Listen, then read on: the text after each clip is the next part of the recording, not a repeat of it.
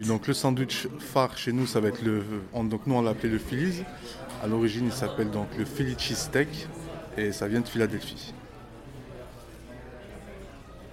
Donc moi j'ai toujours eu, euh, j'ai toujours voulu monter une affaire euh, personnelle, enfin monter un commerce depuis, ça m'a j'ai toujours eu cette idée-là.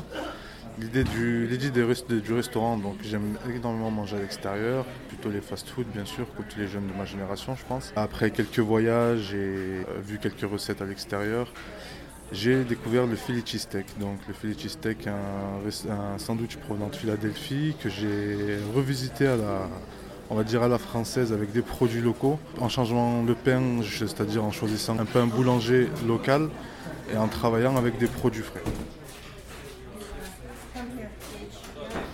Beaucoup de travail, euh, énormément de travail, c'est-à-dire euh, réfléchir à un concept, réfléchir à une décoration, à une manière de produire, à énormément de choses. Donc au quotidien, c'était assez, assez difficile, beaucoup de stress. Donc ici, j'ai énormément de clients de bureau qui, sont, qui, travaillent, euh, qui travaillent dans les alentours ou dans le conseil régional.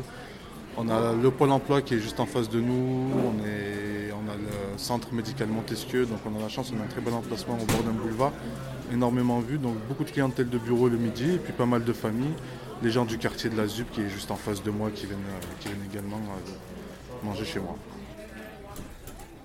Donc actuellement j'ai euh, actuellement j'ai j'ai un, un salarié qui est ici à plein temps. L'entreprise se porte plutôt pas mal au-dessus de, au-dessus de mes prévisions.